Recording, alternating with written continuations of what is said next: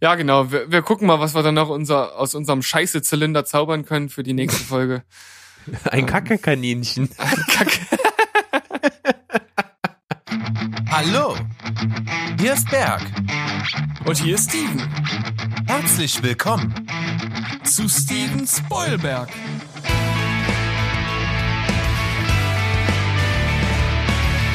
Steven Spoilberg.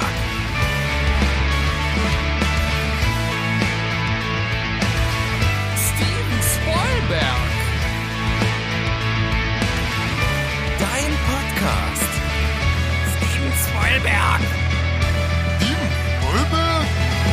Steven Spoilberg. Hallöchen, Welt dort draußen. Wir sind zurück. Steven Spielberg ist back. Wir haben eine Listenfolge vorbereitet und wie in der letzten Folge angeteasert, geht es um die schlechtesten Filme, die jemals gedreht wurden oder zumindest eine kleine Auswahl davon, weil wir haben natürlich nicht alle schlechtesten Filme der Welt gesehen. Das ist praktisch unmöglich, weil davon gibt es so viel wie Sand am Meer.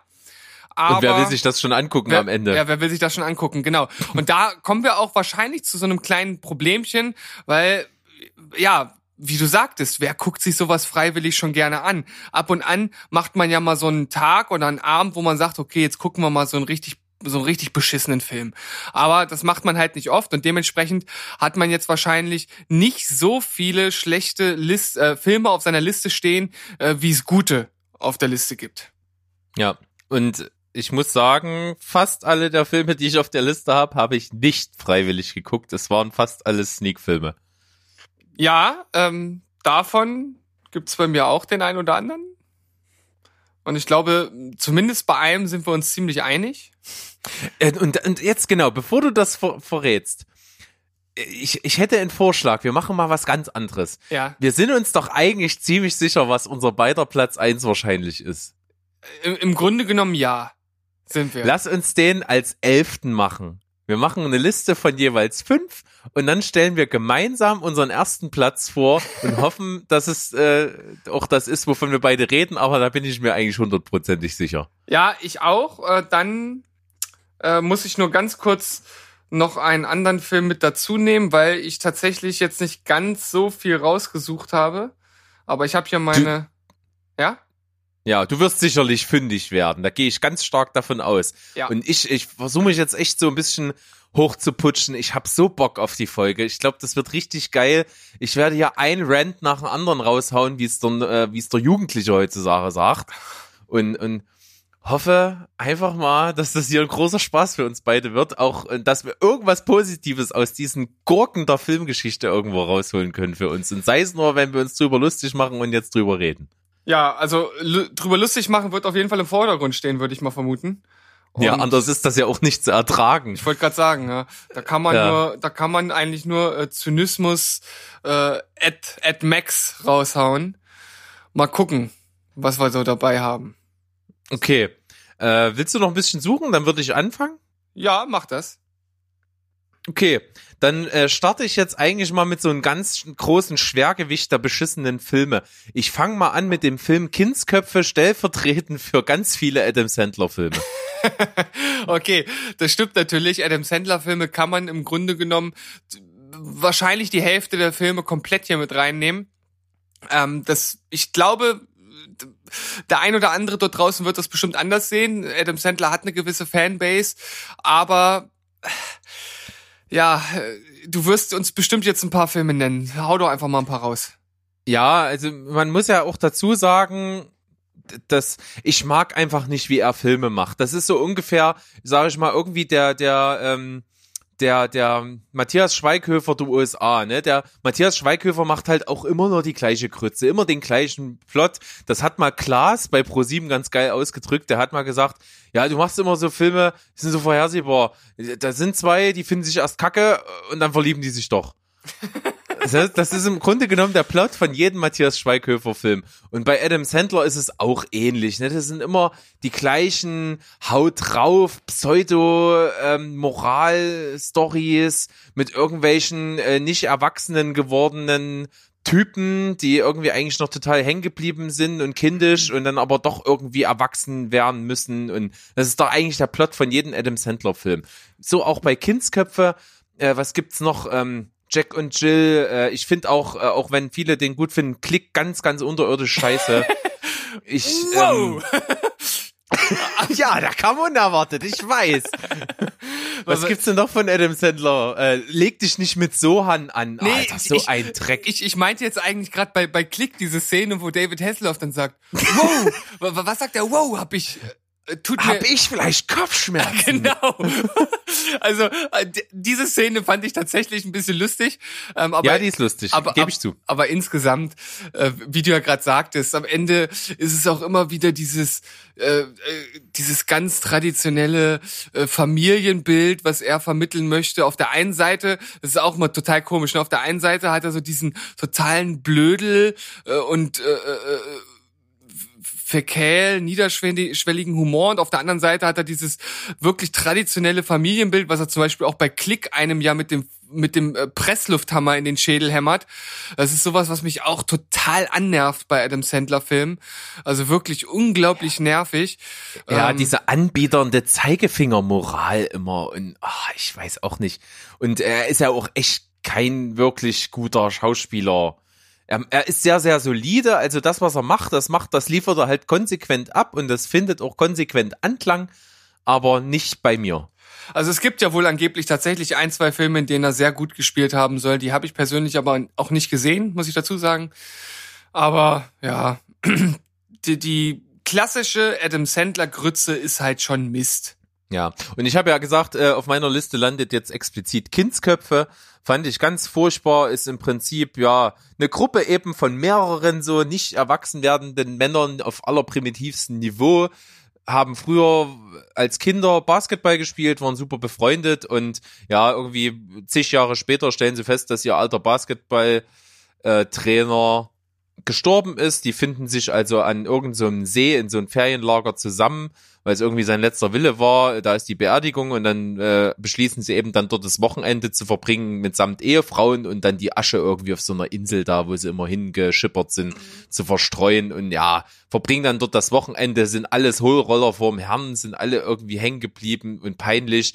Das ist eine Parade des Fremdschämens, was dort abgeht und im Grunde genommen auch völlig uninteressant und auch mit diesen typischen äh, wertekonservativen Zeigefinger, der dann am Ende kommt und, und irgendwie immer die gleiche stumpfe Message vermittelt. Also ich kann das nicht ab. Ich, das ist so unterirdisch scheiße. Und auch wenn da äh, Kevin James, der eigentlich cool ist, mitspielt, ist es auch, äh, reißt das nichts raus und es ist einfach äh, vorhersehbar und bescheuert und ich brauche das nicht. Äh, Ganz ehrlich, seitdem Kevin James bei King of Queens äh, ja nicht raus ist, aber seitdem die äh, Serie vorbei ist, ist er bei mir stetig gesunken in, in meiner ähm, ja in, in, in meinen Ansehen. Also ich finde den, Ja, und- ich finde den mittlerweile einfach nur völlig unbedeutsam und völlig überflüssig. Man muss auch sagen, dass seine Art von Humor und Schauspiel nur für die Serie funktioniert hat. Das hat nie als Filmrolle gezündet, gar nicht. Ja. Und in der Serie hat das wirklich wahnsinnig gut funktioniert. Also ich habe jetzt gerade erst vor vor zwei Wochen mal wieder so eine Folge gesehen, äh, tatsächlich auch im O-Ton, was noch mal ein ganzes Stück beeindruckender ist. Also das, das ist genial, was er da abfeiert, aber das funktioniert nur in diesem Mikrokosmos, sonst gar nicht. Und einmal hat er mir noch gefallen, das war bei Hitch der Date Doctor und ich glaube, das war tatsächlich auch so mit der erste Film da, danach. Stimmt, ja. Das ist zeitlich noch sehr nah aneinander gewesen. Und weißt du, von wem äh, das ein Guilty Pleasure Film ist? Was Hitch der Date Doctor? Nee, äh, Kindsköpfe. Ach, Kindsköpfe? Nö. Äh, von Dominik von der Filmfabrik. Was? ja, der, der hat so eine Liste mit Guilty Pleasure Filmen und da ist er mit drin. Ach cool. ja, äh, Grüße Dominik Porschen. Vielleicht hörst du ja irgendwann mal zu. Ja. Ich glaub's nicht, aber würde mich freuen. Aber ich Auch auf jeden Fall ein total sympathischer, cooler Typ. Kann man ruhig mal Werbung machen. Hat auch gerade das erste filmbezogene Stand-up-Programm Deutschlands. Ne? Spoil doch, ist jetzt gerade in mehreren Kinos unterwegs mit diesem Programm. Hat da viel Herzblut reingesteckt und ja, es scheint sehr gut Anklang zu finden. Und mal sehen, vielleicht kommt er ja, verirrt er sich mal nach Leipzig. aber ich dachte, du wärst jetzt ein bisschen mehr schockiert darüber, dass er den Film gut findet. Jeder hat so seine dunklen Gedanken, oder? Na gut, okay, das stimmt natürlich. Dann mache ich weiter, ist das in Ordnung? Hau rein! Ich nehme einen Film, den ich beim letzten Mal schon genannt habe. Den habe ich jetzt sozusagen noch nachgeschoben mit auf diese Liste.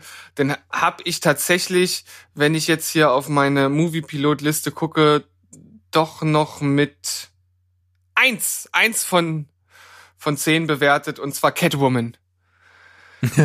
Also, okay. ich habe ihn nie gesehen, aber er muss, äh, sein Ruf eilt ihm sehr voraus. ja, es ist wahrscheinlich, es ist wahrscheinlich schon schon mit der schlechteste Superheldenfilm. Gemessen an dem äh, Budget und den Möglichkeiten, die der Film gehabt hat. Also wenn man das so in Verhältnis setzt, glaube ich, ist das, ist das unschlagbar schlecht. Also es gibt natürlich andere schlechte Superheldenfilme, die einfach geprägt von ihrer Zeit sind, die aus den 70ern, 80ern kommen und dementsprechend einfach noch nicht die Möglichkeiten äh, hatten damals den kann man das irgendwie schlecht vorwerfen. Auf eine gewisse Art und Weise ist das dann schwierig, die zu bewerten. Aber der Film hatte andere Möglichkeiten. Er hatte gute Schauspieler. Und was hat er daraus gemacht? Nischt. Nischt mit Ü und Sch.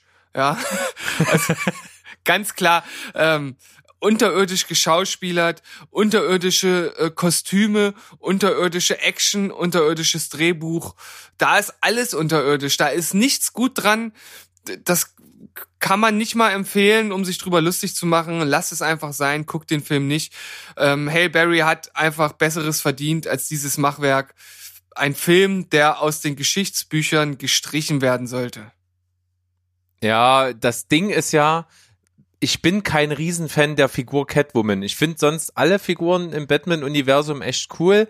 Catwoman hat mich nie so angesprochen. Das Einzige, was mir wirklich sehr, sehr gut gefallen hat, ist die Darstellung von Michelle Pfeiffer in, in äh, Batman Forever. Das hat mir sehr gut gefallen, aber irgendwie sonst hat mich das nie so richtig gerissen. Auch Anne Hathaway nicht in den Nolan-Filmen. Das ist irgendwie nicht mein Ding. Und deswegen interessiert's mich halt auch so gar nicht. Und wenn sie auch noch so grottenschlecht ist, dann kann ich mir es halt auch irgendwie gleich schenken. Ja, mach es. Brauchst du den Ja. angucken. Auf jeden Fall kommen wir gar nicht umhin, bei dieser Liste auch durchaus mal ähm, den Begriff Razzie Awards in den Raum zu schmeißen. Also Ja. die, die goldene Himbeere und äh, die hat Halle Berry da tatsächlich gekriegt für diesen Film. Ja. Und Halle Halle Berry ist ja eine der wenigen Schauspielerinnen, die auch wirklich zu diesen Preisverleihungen gehen und sich dann auch ganz charmant diesen Preis dann auch verdient abholt. Also Chapeau, wir haben es letzte Folge schon gesagt, das ist eine sehr, sehr sympathische Frau, das macht sie nur noch umso sympathischer und da kann sie auch durchaus ähm, die trotzdem noch meine Sympathie einheimsen, auch wenn sie so eine Krütze macht. Ja, auf jeden Fall. Danach kam ja dann auch durchaus wieder Vorzeigbares, wobei ich das Gefühl habe, dass sie jetzt schon in letzter Zeit eher in der Versenkung verschwunden ist. Ja, also ich glaube, die ist einfach äh, viel im sozialen oder im, im, im ja international sozialen Bereich engagiert. Ich glaube, die ist auch sogar für die für die UN irgendwie Botschafterin oder so. Also ich glaube, da hat die viel Betätigung wirklich äh, aufrichtig in dem Bereich. Okay, na das ist natürlich auch durchaus was äh, anerkennenswertes. Also von daher ist das in Ordnung. Wusste ich jetzt gar nicht so äh, genau, hatte ich nicht so auf dem Schirm, aber das erklärt dann natürlich auch einiges, wenn man da nicht mehr so viel Zeit für Filme hat. Ist ja auch in Ordnung. Wenn sie sich dort äh, wiederfindet, ist doch das eine gute Sache. Ja, und Adam Sandler hat ja tatsächlich, ähm, hält den Rekord ja für, für die meisten goldenen Himbeeren für einen Film. Der hat für Jack und Jill tatsächlich zehn, zehn goldene Himbeeren bekommen. Ja, ich- zehn. ich glaub- für einen Film. Ich, ich glaube für alle Kategorien, wenn mich nicht täuscht. Das ist abgefahren, ey. Ja. Das muss man erstmal hinkriegen. Aber naja, gut. Lassen wir das. Lassen wir das, ja. Mach ich den nächsten? Mache. Okay, pass auf. Äh, ich nehme einen Film, das liegt unglaublich lange zurück. Ähm, äh, guter Freund von uns, der Bunky, der hat mir den damals zu seiner Zeit äh, in die Hand gedrückt und meinte, guck dir den mal an, der ist scheiße. Das ist auf jeden Fall eine super gute Aufforderung. Und ich, Idiot, mach das auch noch. Ja. Dann bist du natürlich Ja. auch selbst schuld. Das stimmt, aber äh, durchaus so zurückdenkend und ich habe mir heute, weil ich nicht mehr so genau wusste, worum es ging, den Plot nochmal durchgelesen. Also das ist ja so bescheuert. Der Film heißt Ruinen. Schon mal davon gehört? Das ist doch so ein Horrorfilm, Ruinen. Ja, so so Horror, Slasher, irgendwas, Rotze. Ja, ja. Also vollkommen billig. Äh, Story ist, Gruppe Jugendlicher ist in Mexiko im Urlaub und einer von denen, der äh, geht dort halt irgendwie auf eigene Faust los und will in, in so eine, ja, so eine Maya-Stätte irgendwie die finden, die da äh, ausgegraben wird oder was und äh, kommt nicht wieder. Und die anderen machen sich irgendwann Sorgen und beschließen, okay, wir gehen in den Dschungel, suchen den jetzt. Ja. Ist natürlich schon vollkommen bescheuert. ja, kommen dorthin, treffen auf irgendwelche Maya, auf irgendeinen Maya-Stamm, die die prompt angreifen. Ja, und die äh, machen also äh, keine Gefangenen, die machen auch, verstehen auch keinen Spaß und die sind gezwungen zu fliehen und flüchten in so eine Ruine von so einer, von so einem Maya-Tempel und müssen dann und klettern halt hoch, ne, auf diese typische Stufenpyramide, wie man es kennt. Und äh, die, die kommen nicht hinterher, dieser Maya-Stamm. Ja, und die denken sich, okay, ja, vielleicht irgendwas Religiöses, keine Ahnung, naja, egal. So, dann sind die nun mal dort, verbringen dann auf der Spitze dieser Pyramide die Nacht und irgendwie äh, merken sie, da, da geht ko komisches ab und äh, oben ist halt die Öffnung dieses Tempels und die hören aus dem Inneren das Handy klingeln von ihrem Kumpel, den sie da eben suchen. Und denken sich, ja, okay, dann müssen wir ja noch mal reingehen und so. Und äh, stellen dann irgendwann fest, dass einer nach dem anderen irgendwie dort verreckt, weil er von irgendwelchen Schlingpflanzen angegriffen wird. und naja, und das führt dann dazu, dass also auch irgendwie dann diese Pflanzen dann irgendwie mit den, mit den äh, Fleischwunden verwachsen und irgendwie den Körper befallen wie so ein Parasit und so. Das ist alles vollkommen doof und, und standardmäßig. Und das Geilste eigentlich ist, was den Film halt adelt, dass er so mega beschissen ist, ist dann die eine Szene, in dem die halt immer wieder dieses Handy klingeln hören und dann auch, äh, nachdem die Hälfte schon tot ist von denen, die sich immer noch irgendwo dann durch, im Dunkeln durch diesen Tempel stolpern und am Ende dann so eine große Schlingpflanze, so eine Blüte eben kommt und aufgeht und diese Blüte wie das Handy klingeln klingelt.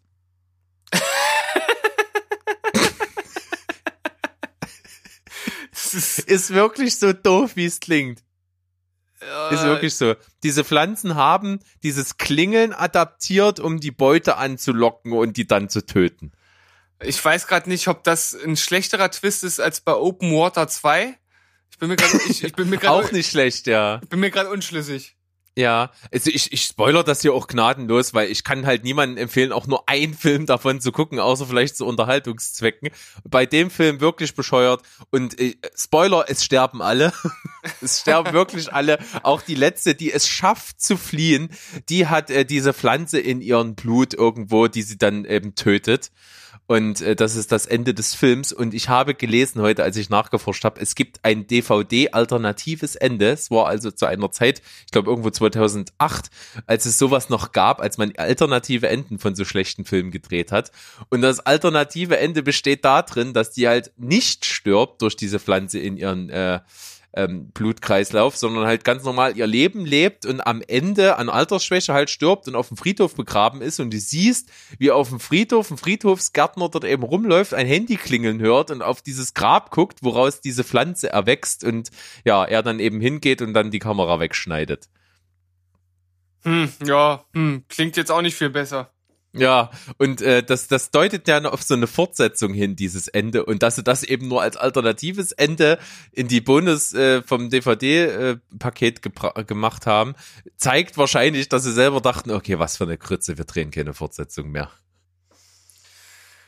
Ja, Mensch, das ist jetzt ein Film, mit dem ich überhaupt gar nicht gerechnet habe, aber natürlich, das ist immer wieder das Tolle, das Tolle an unseren Listen. Manchmal kommen da Filme zum Vorschein, mit denen man einfach nicht rechnet. Klasse. Ja, dann zur, zur nächsten Unterirdischkeit bei dir.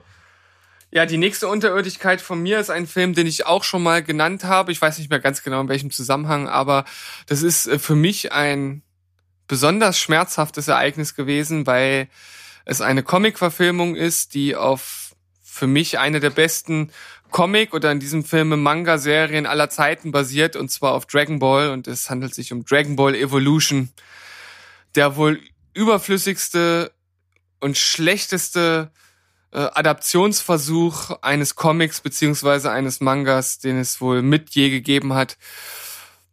Es wird zwar auch gesagt, dass es sich um eine lose Verfilmung ja, auf dieser Grundlage handelt, aber ich finde, also das kann man halt einfach nicht machen. Also man, man kann nicht so ein beliebt, so eine beliebte Serie nehmen, solch einen beliebten Manga, der wirklich überall auf der Welt Fans hat und äh, ja, mit als eine der besten Manga-Serien aller Zeiten äh, gilt, so viele Animationsserien und Animationsfilme nach sich gezogen hat und äh, Trading Card Games und was weiß ich nicht alles. Also eigentlich ein Riesending und dann da so einen extremen mega Kackhaufen raushauen, der wie gesagt, lose auf äh, Dragon Ball basiert, aber im Grunde genommen haben die Charaktere nichts mit dem gemein, was in dem Manga vor sich geht.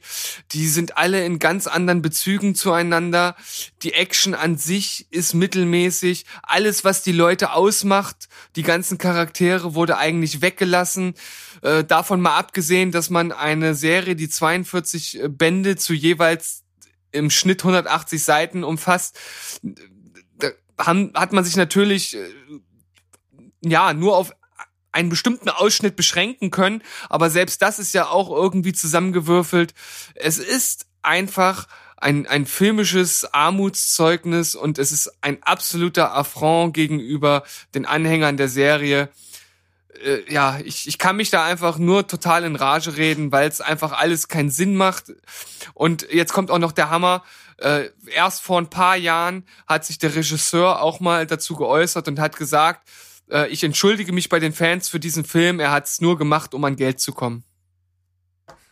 Naja, gut. Für diese Ehrlichkeit kann man äh, ein kleines Auge noch zudrücken am Ende. Mich hat Dragon Ball selber nie so wirklich gefesselt, deswegen interessiert mich der Film auch nicht die Bohne. Ich werde damit nichts verpasst haben, wenn ich das jetzt so richtig deute. Es klingt nach der absoluten Blaupause, wie man eine Verfilmung eines Comics nicht machen sollte. Von daher ist es sicherlich zu Recht auf der Liste hier. Ja, also äh, vielleicht in, in dem Zuge könnte ich zum Beispiel auch noch äh, die Street Fighter Verfilmung nennen. Das ist genauso was, die erste mit Jean-Claude Van Damme. Die ist noch, die hat noch ein bisschen Charme, aber die ist auch absolute Obergurke. Also das äh, ist, ist so eine, kann man ein bisschen so als Doppelplatzierung hier durchaus sehen. Wobei Dragon Ball Evolution der ganz klar und deutlich schlechtere Film ist. Hm, okay, das ist äh, ja wir reden jetzt über wirklich die, die schlechtesten Sachen. Wir versprechen, glaube ich, nicht zu viel. Dann gehe ich jetzt einfach mal zu meinem nächsten. Und zwar habe ich jetzt, ähm, man muss ja sagen, in der Sneak kommt viel Scheiße. Äh, und es kommt aber auch immer mal was, was man sich nicht angucken würde, was richtig, richtig gut ist. Und dafür liebe ich das auch. Und trotzdem, auch wenn was Schlechtes kommt, kann ich auch schlechten Filmen durchaus Sachen abgewinnen manchmal. Also ich, das, da bin ich schon irgendwie Cineast durch und durch, dass mir das auch zum Teil was gibt. Und um, um sei es nur, um zu sehen, wie man es nicht macht.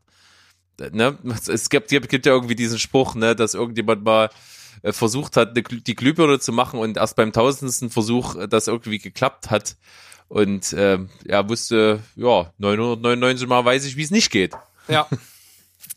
Ja, war's, James Watt. Genau.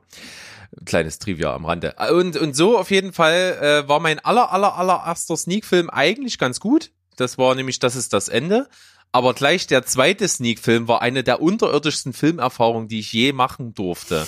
Und zwar war das der Film Upside Down.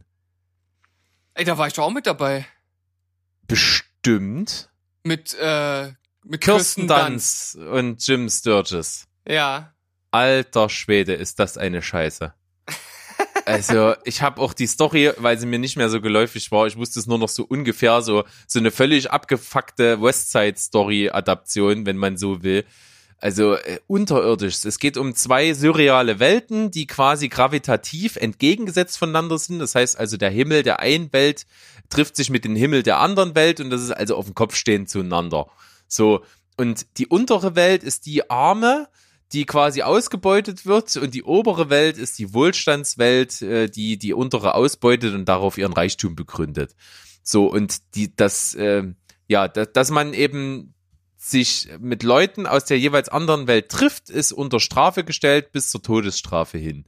So und natürlich gibt's dann eine verbotene Liebesstory ganz dramatisch, ja. Also Kirsten Dunst ist die eben aus dem, aus dem Wohlstandsbereich und er ist ein Arbeiter aus dem unteren Bereich. Die lernen sich schon als Teenager kennen, verlieben sich und treffen sich immer und das kommt dann aber zum Bruch, wo die dann auseinandergerissen werden und von seiner Familie wird dann irgendwie gleich das Haus abgefackelt und irgendwie die werden geächtet, also so völlig überzogen und bescheuert. Ja, und dann treffen die sich halt zehn Jahre später, sehen die sich und dann, oder sieht er sie im Fernsehen und trifft den Plan, ja, ich muss zu ihr, ich muss sie wiedersehen. Und ja, Es wird dann verwurstet, ist alles irgendwie mit auch unglaublich bescheuerten, hanebüchenden Ideen äh, verwurstet und das hasse ich auch wie die Pest bei Filmen, wenn, wenn die schon zwar wenn die Fantasy-mäßig angelegt sind und das halt darauf ankommt, dass irgendwas Übernatürliches ist, dann kann man das halt eben als Voraussetzung beim Film für bare Münze nehmen und dann ist das vollkommen in Ordnung. Aber wenn die logische Stringenz innerhalb des Kosmos des Films schon kein keinen Sinn mehr ergibt, dann ist das macht mich das einfach nur noch wütend und das nervt und das ist dort auch so, also der äh, will dann der läuft dann eben in dieser anderen Welt rum, obwohl das gravitativ ja gar nicht möglich ist. Und das löst er dann, weil er irgendwelche Gewichte an sich dran macht. Und das ist völlig beknackt. Und die Liebesgeschichte ist idiotisch. Und das wirklich der der der die letzten Szenen des Films äh, die die lassen einen wirklich die Hand vor den Kopf schlagen, weil dann nämlich rauskommt, dass die schwanger ist. Und man fragt sich, wie sollen das wie wie sollen das funktioniert haben, wenn die sich nicht treffen können? ja, äh, unbefleckte Empfängnis, ganz klar. Ja, selbstverständlich. Also ein Film, der das äh, Blümchen- und Bienchenprinzip ad absurdum führt und eigentlich wirklich vollkommen schmerzhaft ist, schauspielerisch unterirdisch, optisch scheiße umgesetzt, Idee Hanebüchen und gar nicht cool und völlig beknackt und deswegen unterirdischster Film Upside Down. Ja, ich bin äh, ein bisschen überrascht, dass der hier äh, mit auftaucht, weil ich den gar nicht mehr erstens so im Kopf hatte und den auch nicht, nicht so extrem schlecht äh, in Erinnerung hatte tatsächlich. Ja, ich glaube, ich habe irgendwie 2,5 oder 2 von, ich glaube 2 von 10 oder so gegeben, aber es reicht mir trotzdem, um hier einfach mal, weil ich sag mal, alles irgendwie, was, was unter 5 ist, ist eigentlich scheiße. Ja, aber wir wollen ja hier schon die Perlen der Scheiße sozusagen präsentieren. Ja, das ist auf jeden Fall. Ich glaube, ich habe das perlig genug rübergebracht. Ja, also ich finde die Grundidee und das, was man daraus machen könnte, wenn das natürlich, wie du sagst, in sich erstmal stringent wäre von der Logik und was halt auch visuell möglich ist, wenn man das vernünftig macht, ist doch das eigentlich eine tolle Idee. Gebe ich dir recht. Aber es muss dann halt funktionieren und du hast es ja gerade, du hast ja gerade die Karten praktisch schon mal auf den Tisch gepackt. Das funktioniert bei dem Film nicht. Ähm, ich habe den jetzt, wie gesagt, nicht so extrem schlecht im Kopf wie du, aber ich weiß auch, dass ich danach auch dachte, ja, geil war der jetzt halt nicht. Und also der ist halt auch noch so furchtbar schmalztriefend pathetisch dazu. Das kommt mhm. ja halt noch mit dazu, dass das so nervt. Ja, aber ich ich kann das äh, durchaus nachvollziehen. Also ja, lassen wir einfach mal so stehen hier auf dem Platz. Ja, komm, mach komm. deinen Platz drei. Ich bin gespannt. Wir gehen zur nächsten äh, Grau Wir gehen weiter. Wir, wir, ja, wir wollen Kreuz, ja Grauslich, Grauslichkeit rüber. Gräuseligkeit. Mal gucken, welche Gräuseligkeit ich jetzt nehme. Also ich hatte ja erst überlegt, ob ich einen Film nehme, den ich nicht gesehen habe. Ich habe ja auch vorher mal so zum Spaß gesagt, wir müssen eigentlich Daniel den Zauberer hier mit reinnehmen, aber den haben wir ja nicht gesehen und das ist ja eigentlich blöd. Auch wenn er äh, wahrscheinlich über, über alle Filmdatenbanken hinweg als schlechtester Film aller Zeiten gilt. Aber ich ja. habe ich hab auch irgendwie gar keine Lust, den zu gucken. Doch, ich hab Bock, ich will den gucken. Ja, aber das ist jetzt natürlich, ich finde es jetzt ein bisschen komisch, jetzt wo Daniel Kübelböck tot ist, ist das irgendwie komisch, sich den anzugucken, um dann darüber herzuziehen. Oder? Mm möglicherweise ist das jetzt blöd konnotiert. Es, ja. hat, es, hat, so ein blödes Geschmäckle dabei, weil er, er ist jetzt. Geschmäckle. Äh, Geschmäckle. Fällt mir der Begriff.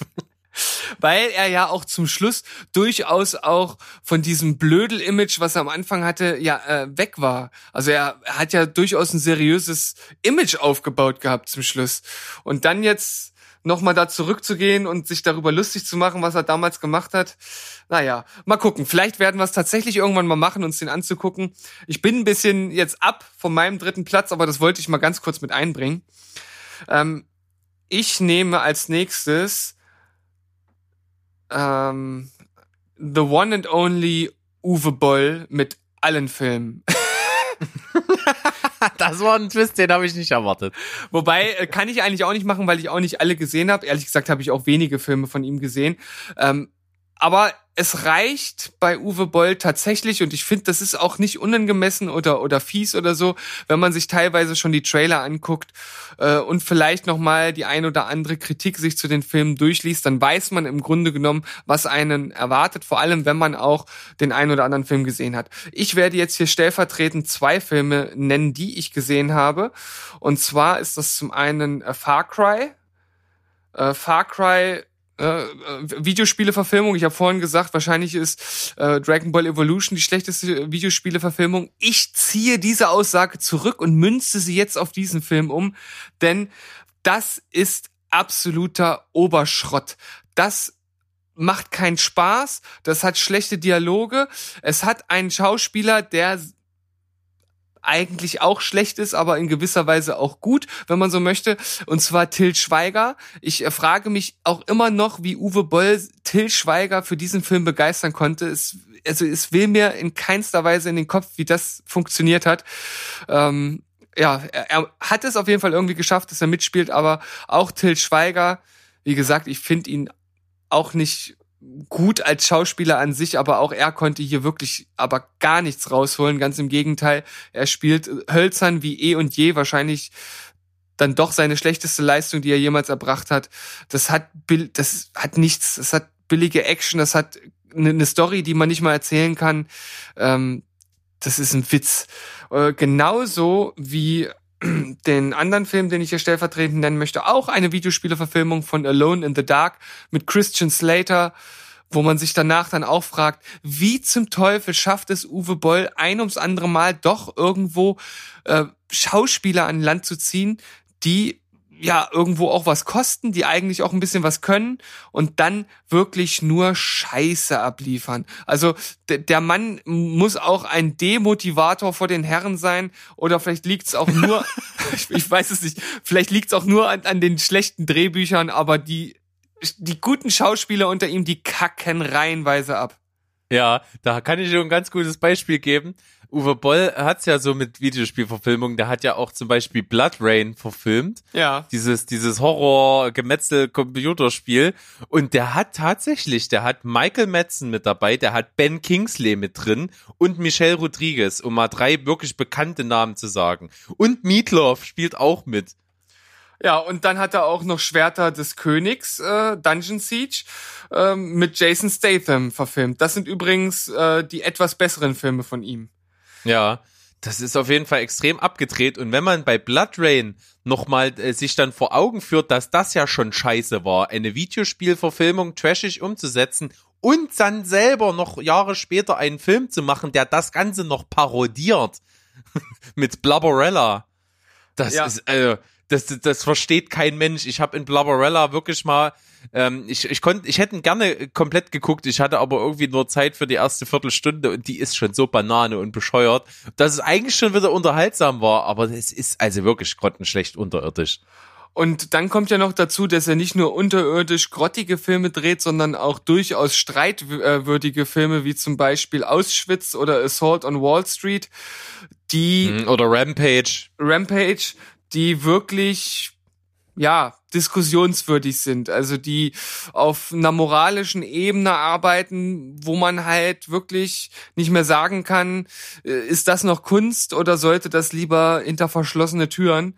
Ähm, ja, es soll jetzt hier ja auch nicht ausarten in eine äh, äh ja, Auseinandersetzung mit Uwe Boll. Dazu kenne ich mich am Ende dann doch auch zu wenig mit ihm aus.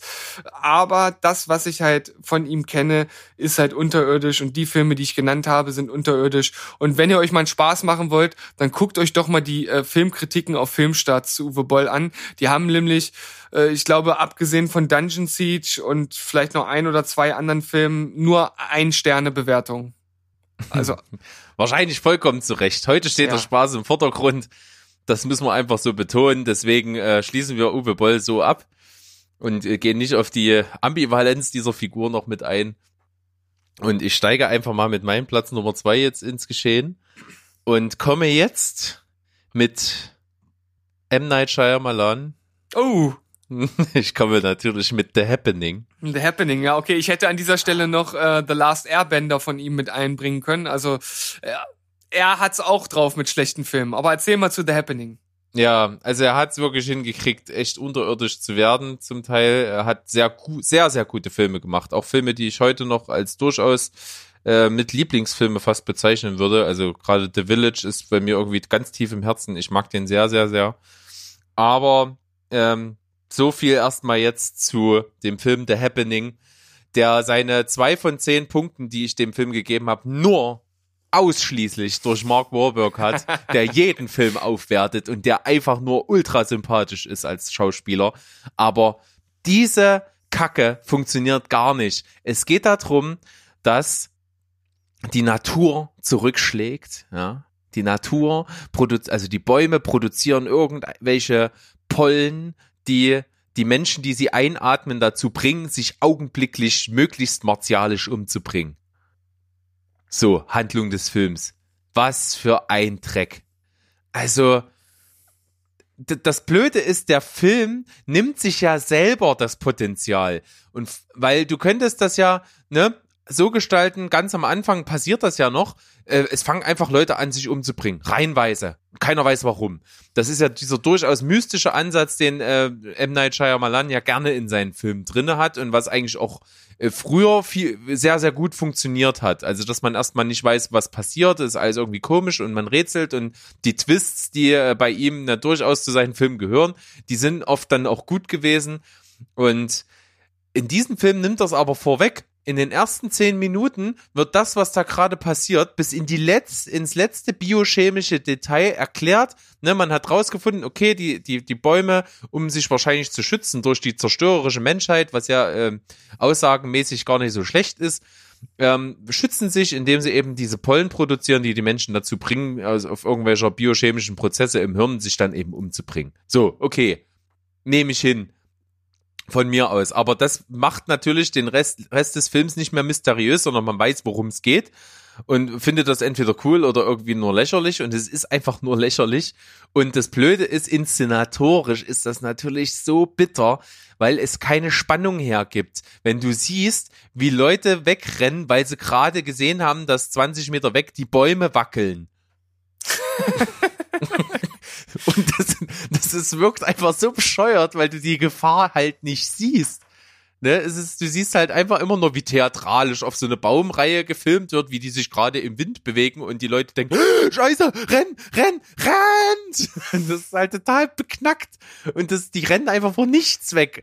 Und dann wird da eben noch auch dieser Plot oh, mit Mark Warburg und äh, ist das Zoe de Chanel, die weibliche Hauptrolle? Ja, leider. Das, äh, Oh, und die Chemie, die funktioniert gar nicht. Ich mag die ja eigentlich total gerne, aber da hat sie sich wirklich ein Ei gelegt mit dem Ding, ey. Also, und, und die Chemie zwischen diesen beiden sehr, sehr sympathischen Schauspielern funktioniert aber gar nicht, ergibt sich auch überhaupt nicht. Und äh, es wird dann auch noch zu so einer sinnlosen Liebesstory irgendwie mit reingewurstet, obwohl die einfach nur zwei Flüchtende sind am Anfang. Und das ist also der, die, der ja, Gipfel der Lächerlichkeit funktioniert gar nicht, ist beknackt, will kein Mensch sehen. Also, oh Gott. Oh Gott, oh Gott, oh Gott. Also ich weiß, dass ich damals den Trailer gesehen habe und fand den total gut, den Trailer, weil dort sieht man noch nicht, worum es geht. Man sieht halt nur wirklich diesen mysteriösen Aspekt, dass sich die Leute umbringen. Und genau das, was du gesagt hast, ist, äh, hast, ist halt der, das allergrößte Problem des Films, dass man nach zehn Minuten weiß, worum es geht.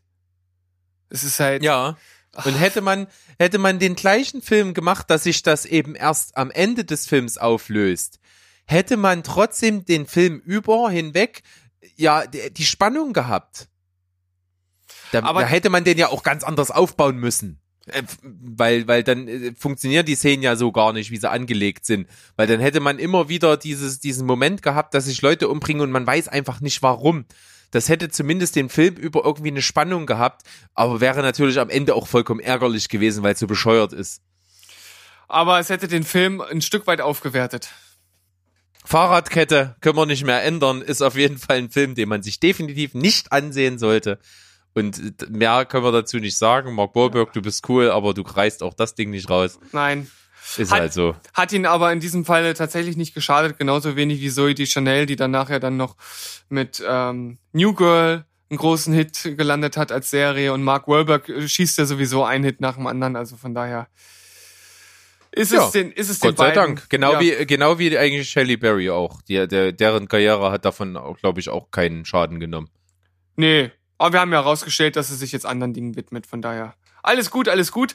Aber trotzdem, wie du gesagt hast, keine äh, Empfehlung, sich den Film anzuschauen, genauso wie die Filme, die jetzt kommen. Also im Grunde genommen wie alle Filme, die wir jetzt gerade nennen. äh, schaut sie euch einfach nicht an oder macht es, wenn ihr eine masochistische Veranlagung habt. Das ist natürlich auch in Ordnung, das liegt ganz bei euch.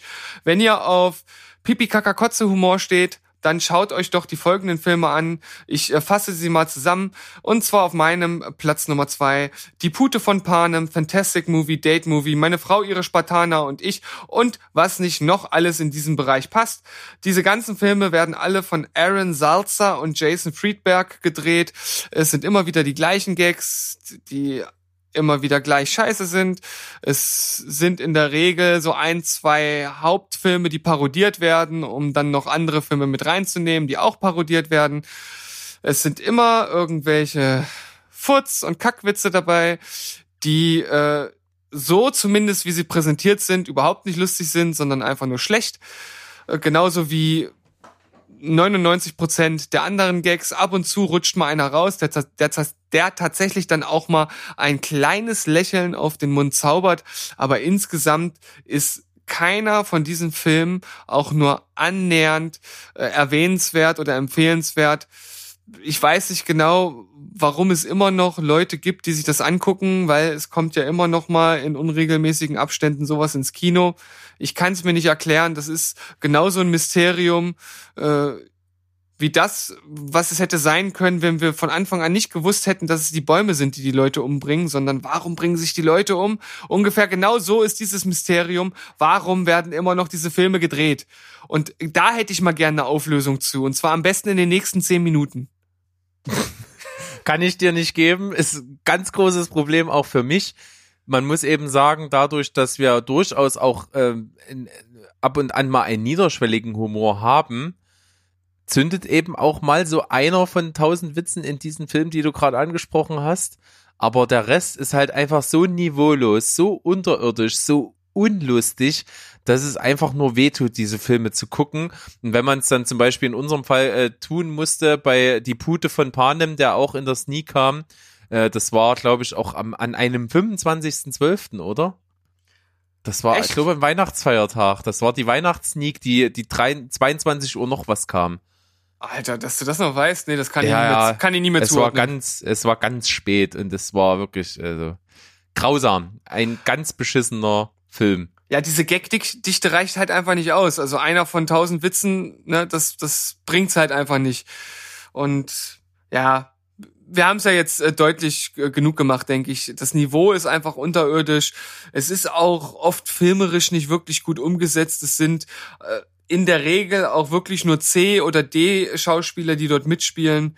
Von daher lasst es, lasst es einfach sein. Und wenn ihr euch einen Film angucken wollt, der ein bisschen in diese Richtung Parodie und Co. geht, von den neueren Filmen sind zumindest die meisten der Scary Movie Filme noch in gewisser Weise ertragens- äh, oder empfehlenswert, vor allem für mich äh, Film eins und drei und ansonsten natürlich die Klassiker wie ähm, nackte Hotshots. Kan Hotshots, nackte Kanone, Top Secret mit Val Kilmer, auch ein ganz großartiger Film.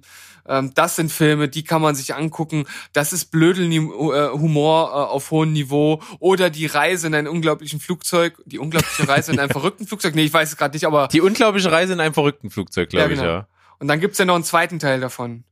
Ja, naja, ähm, den braucht äh, dann auch keiner mehr so unbedingt. Ja, aber das sind auf jeden Fall Filme, die kann man sich angucken aus diesem Bereich. Aber dieser ganze neue Mist, also da muss man wirklich mal sagen, da wurde früher einfach Besseres gedreht in diesem Bereich. Gebe ich dir vollkommen recht. Und dann komme ich jetzt mal zum Gipfel meiner Unterirdischkeit, bevor wir unseren gemeinsamen ersten Platz präsentieren. Und zwar liegt der natürlich ein kleines bisschen daran, dass ich halt äh, außer Joe Pesci keinen religiösen Glauben besitze. und es geht um den Film, auch ein Sneak-Film, der da heißt Himmelskind. Ist das äh, der mit ähm, mit Jennifer Garner? Jennifer Garner, okay. Oh man, ich mag ich, ich, mag die eigentlich so gerne, ne? Aber oh, ist das ein, also das ist okay. Plot. Äh, Jennifer Garner, junge Mutter, glückliche, idyllische Familie, gehen immer in die, brav in die Kirche, sind gläubig, beten jeden Tag. Und die kleine Tochter, Tränendrüse, Alarm, erkrankt an einer unheilbaren, unerforschten Krankheit. Die Ärzte wissen nicht, wie die das Ganze bekämpfen sollen.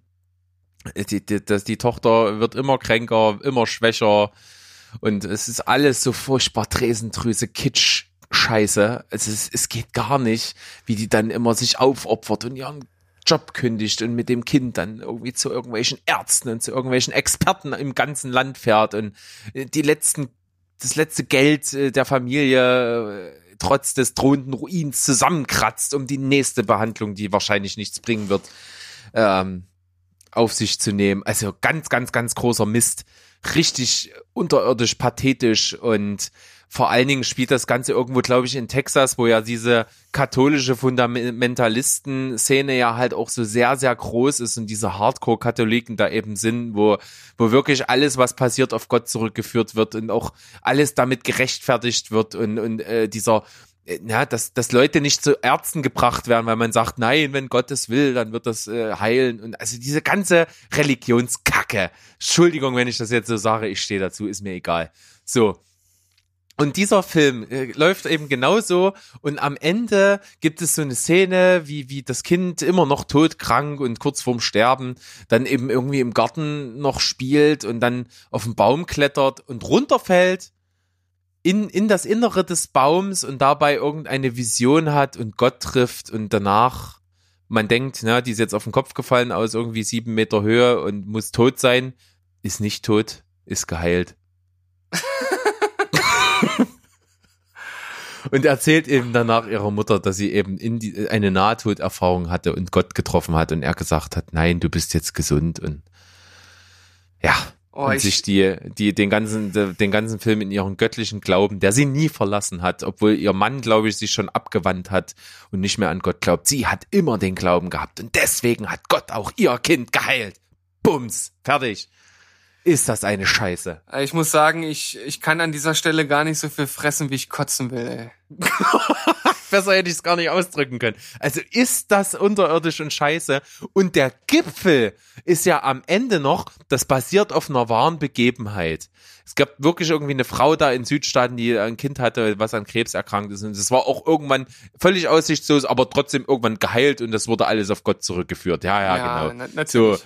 Und das Coole ist am Ende, wie es dann so typisch bei solchen Story hier based, based on true events, ja, äh, wird, werden dann die, die wahren Leute eingeblendet, die das waren. Und das ist halt wirklich so eine, so eine Klischee-Ami-Familie, wie du sie dir aus dem Buche vorstellst. Also alle äh, massiv übergewichtig, ne? Und im Film alles voll auf Hochglanz und dann so, so ein Klappergestell wie Jennifer Garner dorthin gestellt. Und auch alle, ähm, äh, ja, fotoreif, modelreif, die da mitspielen. Also das ist dann auch nochmal so dass der letzte Kick, wo du dir sagst, oh, was für eine Scheiße, ey. Ja, also da fällt mir nicht, nicht viel mehr zu ein, als das, was ich eben schon gesagt habe. Das möchte ich an dieser Stelle nicht nochmal wiederholen. Ähm, ja, ein Film, den ich, also ich, ich weiß nicht genau, wie viel man mir zahlen müsste, damit ich mir den angucke, aber ich habe auch. Ist übrigens, glaube ich, bei Netflix. Kannst du mal reingucken, wenn ja, du willst. ja, cool. Super, su, super, super Idee. Mache ich gleich, nachdem wir fertig sind. Nicht. Okay. Du verpasst zwar was, aber okay. Ja. Ich, ich verpasse auf jeden Fall äh, einen der schlechtesten Filme aller Zeiten, würde ich sagen. Oh ja, oh ja.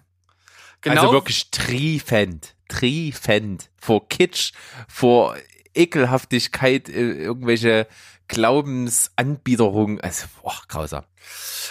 Also ich, ich wende mich jetzt mit meinem ersten Platz praktisch direkt an das gegenteilige Ende von diesem Hochglanzfilm. Und zwar habe ich jetzt hier einen absoluten, ja, wie soll ich sagen? Eigentlich, eigentlich ist es einfach nur ein absoluter Trash-Film, den ich jetzt hier präsentiere. Und zwar einen, den ich vor Jahren mal damals, das war kurz nachdem ich meine jetzige Frau kennengelernt hatte, ich glaube, das war zu meinem Geburtstag tatsächlich und wir wussten dann abends nicht mehr so richtig, was wir machen sollten. Es war keine große Party, wir waren ein paar Leute und dann sind wir in eine Videothek, ja, damals gab es noch Videotheken, äh, gefahren Oh, ich glaube, ich weiß, was kommt. und, und dachten, okay, was wollen wir denn jetzt gucken? Und anstatt uns irgendeinen wirklich durchschnittlichen, gut unterhaltenen Hollywood-Film zu äh, holen, hat uns dann so ein Film angelacht mit dem Namen Pudelmützen-Rambus. Oh Mann, ist der Filmtitel schon scheiße, ey. Ja, und Da muss man doch eigentlich davor stehen und wissen, dass es Schrott ist. ja, aber wir hatten wirklich die Hoffnung, dass es so ein Schrott äh, ist, der halt schon wieder gut ist. Aber dieser Film, der ist so unterirdisch und man muss sein Niveau so weit runterschrauben, um damit auch nur den Hauch, den Hauch von Spaß oder irgendwas ähnlichem zu empfinden. Und das war einfach nicht möglich. Also das ist wirklich einfach nur absolut, absolut, absolut unterirdischster Trash. Ich äh, erzähle mal, wer dort alles mitspielt. Das ist auch schon sehr interessant. Natürlich sind es ein paar. Also lass mich raten, Ralf Möller. ja, Ja, geil. das ist schon mal sehr lustig, dass du den jetzt tatsächlich erraten konntest. Dolph Äh, Lundgren. Nein, nein, nee, das der nicht. Na gut, Äh, schade. d- das Da habe ich mein Glück jetzt etwas überstrapaziert. also also Dolph Lundgren hätte diesen Film also sowas von aufgewertet, das wäre schon also naja, auf jeden Fall ähm, sind ein paar Schauspieler dabei, die man gar nicht kennt. Das sind wirklich irgendwelche irgendwelche Leute von nebenan, wenn man so will. Ähm, also mitspielt noch Frank Zander, Dolly Buster, Jürgen Drews und Harry Weinfurt. Ach du Scheiße.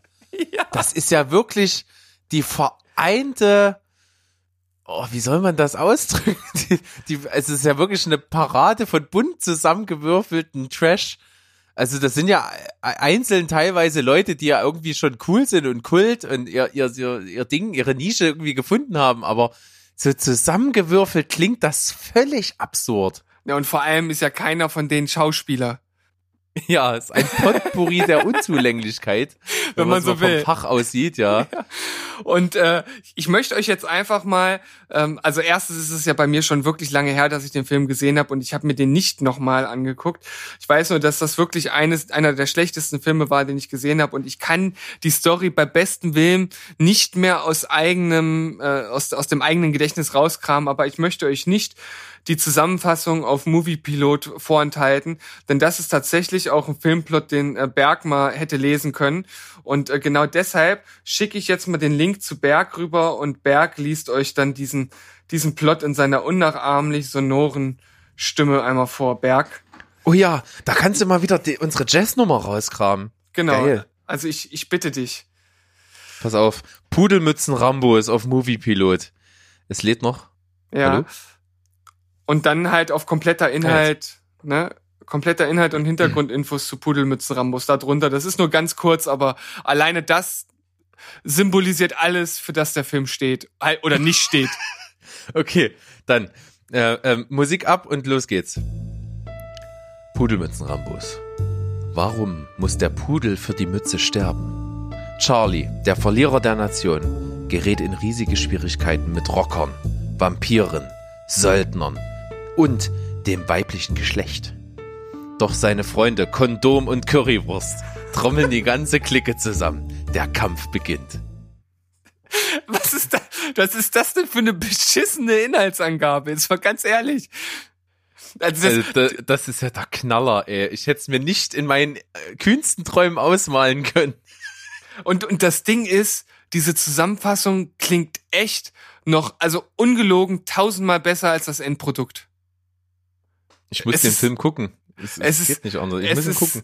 Es ist so was von unterirdisch und vor allem ist das tatsächlich, ähm, also man hat das Gefühl, es ist halt wirklich mit dem Camcorder gedreht. Also es ist halt auch ganz miese Qualität.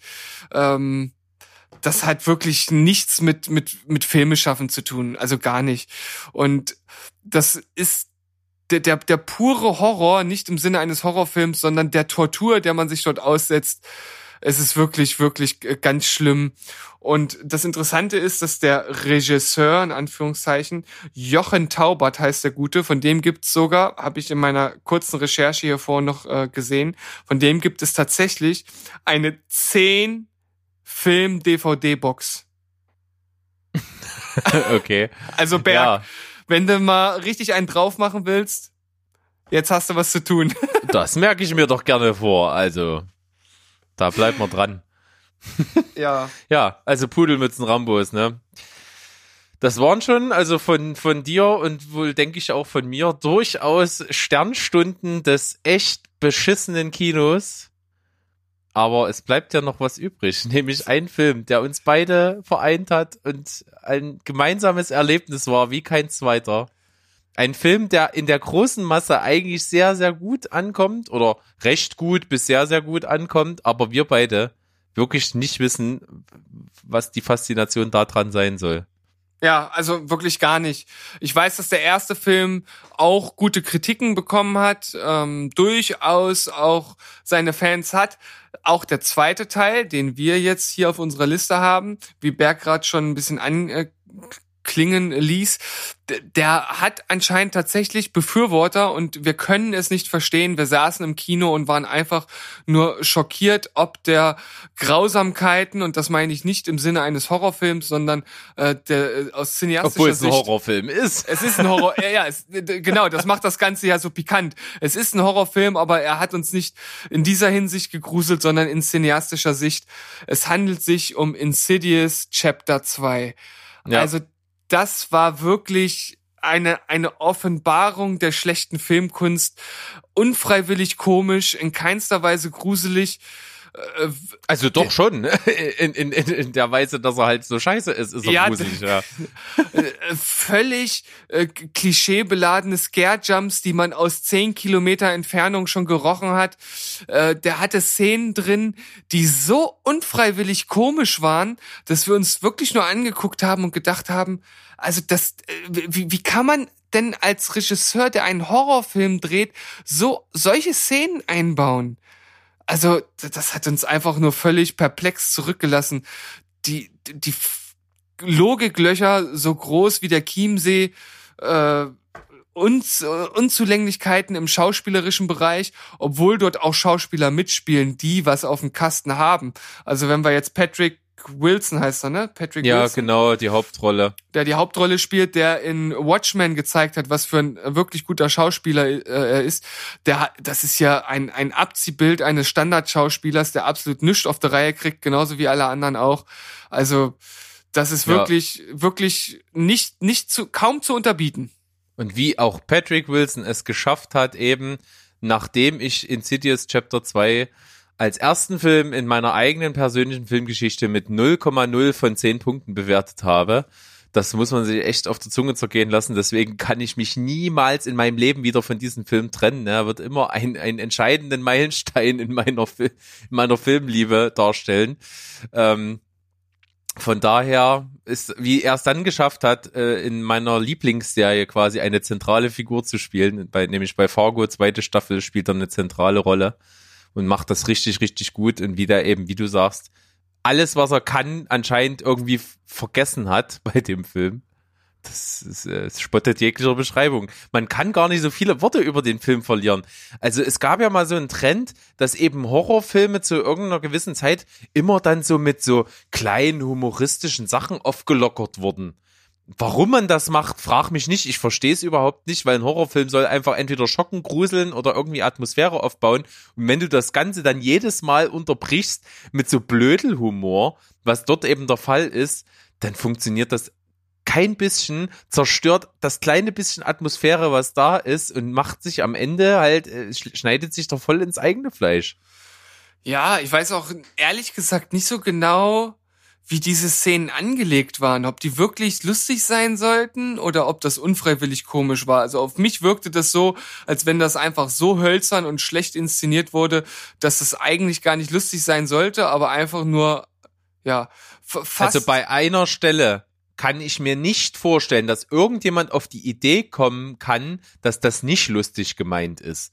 Und zwar da als diese zwei äh, Vollpseudo-Idioten, die da in diesem Film rumspringen, äh, irgendwie auf dem Boden liegen und dann irgendwie dann auf einmal die Kamera so drauf zoomt und die irgendwie dann eingeschlafen sind Und schnarchen, total ne? und schnarchen. Also wie kann denn das nicht lächerlich rüberkommen? ja, Was denkt man ist- sich denn da dabei? Das ist tatsächlich auch genau die Szene, die ich noch mit am meisten äh, im Kopf hab. Und genau wie du bin ich völlig perplex und kann mich einfach ja äh, nur aufregen und fragen innerlich, wie kommt man dazu, sowas zu drehen? Es ist unbeschreiblich. Also wirklich einer der schlechtesten Filme, die ich je gesehen habe. Ich habe ihm tatsächlich noch eine 0,5 gegeben, weil diese kleinen humoristischen Einschübe, ob gewollt oder nicht, äh, uns ja dann doch irgendwie unterhalten haben äh, im Film, aber das ist mehr gut gemeint als auch wirklich verdient. Richtig, ja, das stimmt. Da hat der Film mehr Glück als Verstand gehabt, wenn man das so übertragen will. Ähm, kann ich mich nur anschließen, wirklich für uns ein sehr, sehr verbindendes Ereignis gewesen. Wir haben uns beide gefragt, was haben wir gerade geguckt? Musste das wirklich sein? Hätte man es nicht vermeiden können? Äh, ja. Unterirdisch Insidious Chapter 2. Ich hab, glaube ich, sogar den dritten auch in der Sneak dann sehen müssen. Der war also ähnlich beschissen. Und äh, ja, und habe mir dann also nie freiwillig auch nur den ersten angeguckt, obgleich der ja wirklich einfach gute Kritiken hat und ja auch von, ist der von James Wan?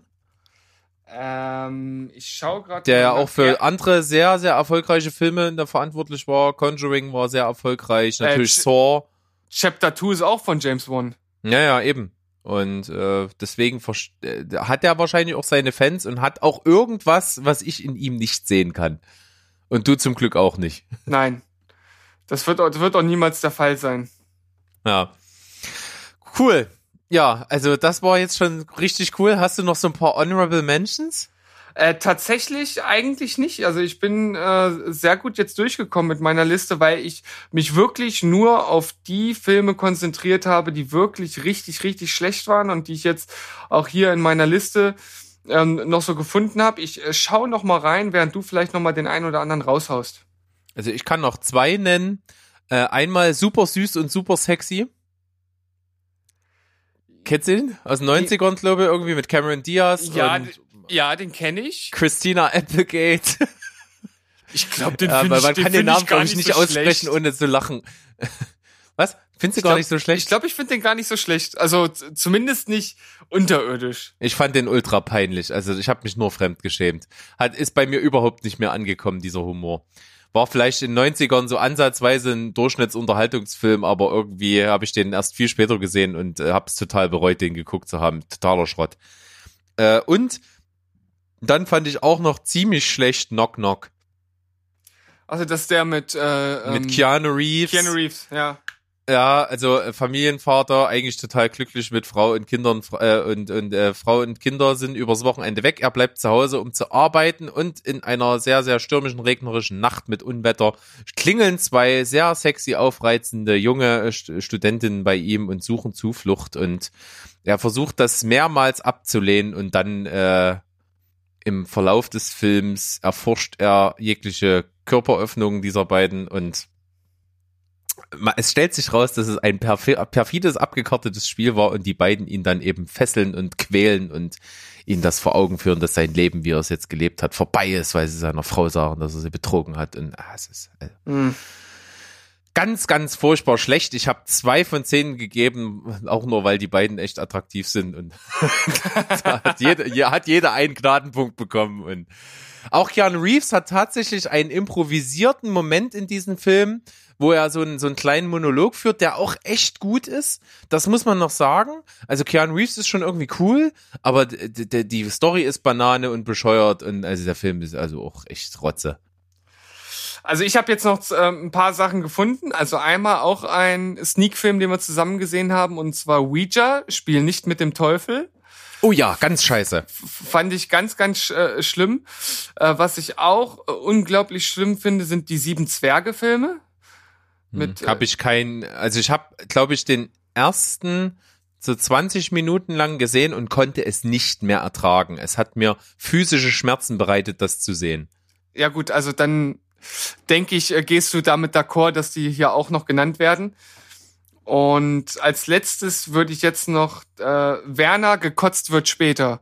Auch äh, also so beschissen, wie es der Beititel, der Untertitel vermuten lässt. Ja, ich bin ja generell absoluter äh, Verächter von Werner. Ich finde das gar nicht geil, überhaupt nicht. Kommt bei mir null an und deswegen kannst du für mich die ganze Reihe da drauf packen, wobei schon, ja, die ersten so schon irgendwo ihren Charme haben, ihre Berechtigung, vor allen Dingen eben dort, wo es herkommt, ist es natürlich Kult, aber ich kann äh, damit zu keinem Zeitpunkt was anfangen. Also der erste Film, wie du schon das jetzt ja auch ein bisschen anklang äh, liest, der war der war gut, den habe ich früher halt auch geguckt und ich habe mich halt einfach weggeschmissen bei dem Fußballspiel am Anfang und auch so die Witze, die äh, zwischendrin waren. Das hatte auch noch ein, ein bisschen Niveau, aber bei gekotzt wird später ist das Niveau halt auch schon wirklich, wirklich niedrig. Und das hat Werner wirklich nicht verdient, auch wenn man, wie du jetzt nicht zwingend was damit anfangen muss, aber das ist schon allerunterste Kanone gewesen. Interessant ist in diesem Zusammenhang, wenn ich hier mal gucke, dass unser äh, Kumpel, der liebe Bunky, hallo Bunky, falls du es hörst, der hat dem Film eine 6 von 10 gegeben. Interessant. Kann ich nicht so ganz nachvollziehen, aber er wird seine Gründe gehabt haben. Zweifelsohne. Ja. Sonst noch irgendwelche äh, Offenbarungen des, äh, des Trash? Nee, ich habe jetzt tatsächlich fast alles durch, was ich hier so bis äh, 2.0 oder äh, äh, äh, ja 2,0 Ja. als Bewertung hier stehen hab. Ähm, ja, das andere sind dann am Ende irgendwie einfach nur schlechte Filme, aber ob es dann die schlechtesten Filme aller Zeiten sind, das ist dann nochmal eine andere Das, das wage ich auch zu bezweifeln. Es sind einfach nur nennenswert schlechte Filme. Und ich, wie gesagt, ich habe es vorhin noch mal kurz angedeutet, für mich ist eigentlich auch alles, was unter 5 von 10 ist, eigentlich nur 50 Shades of Scheiße. Das ist, äh, ob das eine mal mehr Scheiße oder weniger Scheiße ist, alles, was unter 5 ist, ist irgendwie Dreck und äh, kann man sich sparen. Und äh, da gehören einige noch dazu, die wir jetzt nicht genannt haben. Vielleicht machen wir mal irgendwie noch so eine Episode 2 von dieser Folge. Die hat mir sehr, sehr großen Spaß gemacht heute. Ja, genau. Wir, wir gucken mal, was wir dann noch unser, aus unserem Scheiße-Zylinder zaubern können für die nächste Folge. Ein Kackekaninchen. Kacke. Das wird auf jeden Fall ein Mordspaß, genau wie dieses Mal. Ich hoffe, wir konnten euch etwas unterhalten, auch wenn das natürlich Filme sind, die man sich wahrscheinlich eher weniger gerne angucken möchte.